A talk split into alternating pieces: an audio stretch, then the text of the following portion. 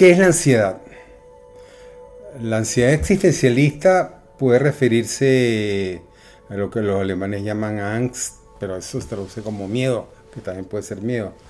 Los franceses le llaman angoisse, que es como más ansiedad, la ansiedad castellana. Pero ese es una especie de desconcierto sobre nosotros mismos, de no saber eh, qué somos, quiénes somos, dónde estamos, cuál es la naturaleza de la realidad. Y en el fondo es, es el problema de la libertad, qué somos capaces de hacer, qué podemos hacer. Es una pregunta fundamental en la vida. Ahora, ¿cuál es realmente el alcance de nuestra libertad? No decidimos dónde vamos a nacer, si Nueva York, Ruanda, Medio Oriente, China, Japón, Caracas, Venezuela, Quito, Ecuador, Buenos Aires, Montevideo, o cualquier otro país del mundo. No sabemos, no decidimos quiénes van a ser nuestros padres, si van a ser tener ojos azules, o negros, blancos, catires, eh, morenos, si son altos, flacos, inteligentes, o lentos, si van a tener una educación, si van a tener un nivel económico cómodo. No decidimos absolutamente nada, ni de quién nos vamos a enamorar, ni cuándo o cómo nos vamos a morir, ni la época histórica en la que nos toca nacer. Entonces, es realmente la libertad se refiere, bueno, yo puedo, el semáforo está en rojo y me voy a comer la luz. Ese es el alcance de nuestra libertad. Un, un, barco en el mar con un velero tiene una capacidad de maniobra de quizás un grado, pero un grado, si el barco sale hacia el oeste, apenas, apenas es capaz de, torcer el rumbo un grado, termina yendo al sur, a cualquier sitio del mundo que se lo provoca. la, la, existencia requiere pensar que, en primer lugar, que somos seres de carne y hueso y que todos nos vamos a morir, que tenemos una, una, una vida finita, limitada. Y esta condición nos dice que nuestra libertad es lo que decidimos hacer con el tiempo que no ha sido concebido, que no ha sido concedido en la vida. ¿Qué vamos a hacer con, con, lo que vamos a hacer? Una pregunta interesante que la trata de responder al Señor de los Anillos. I wish the ring had never come to me. I wish none of this had happened. So do all who live to see such times, but that is not for them to decide. All we have to decide is what to do with the time that is given to us. La tratan de responder las películas, las conquistas, los libros, los grandes filósofos. Y en el fondo es una pregunta que se puede responder, yo creo, de dos maneras.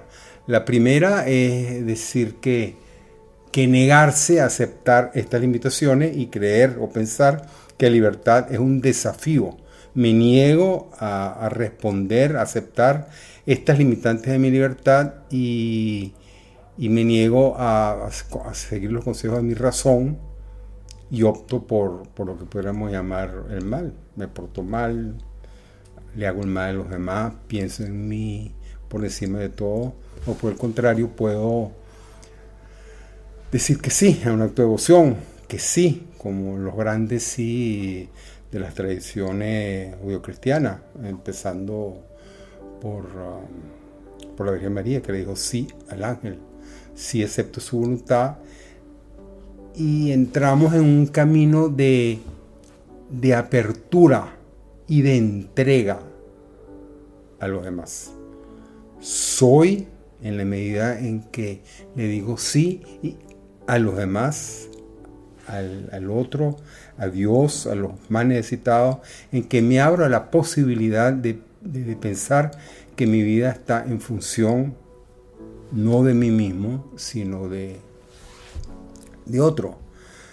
Sin embargo, hay una tercera opción que es la que todo el mundo se hace, que es que sencillamente no me hago la pregunta. Pasa la vida y ni siquiera me hago la pregunta. Lo más profundo que puedo llegar a pensar es qué voy a hacer al fin de semana, cuál es la marca de cerveza que me voy a tomar. But tell me, just what is it that you want to do? Well, we want to be free. We want to be free to, to do what we want to do. We want to be free to ride. And we want to be free to ride our machines without being hassled by the man. And we want to get loaded. Gran mayoría de las personas no se hacen esa pregunta. Esto es una, una reflexión interesante que aprendí de, de mi profesor de filosofía en, en Caracas.